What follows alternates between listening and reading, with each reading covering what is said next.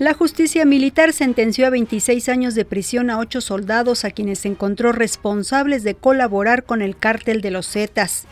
La CENTE convocó a un paro de labores para este 1, 2 y 3 de mayo en Oaxaca, Guerrero, Chiapas, Michoacán y la Ciudad de México, donde tiene presencia. El gobierno capitalino reportó saldo blanco en el concierto Cantamos por México, al que asistieron 40 mil personas en el marco de la celebración del Día del Niño. Desde agosto de 2014 a la fecha, al menos 352 civiles han muerto como resultado de la campaña de Estados Unidos contra el Estado Islámico en Irak y Siria, informó el Pentágono. Hasta aquí la información. Le saluda Claudia Franquis Muñoz.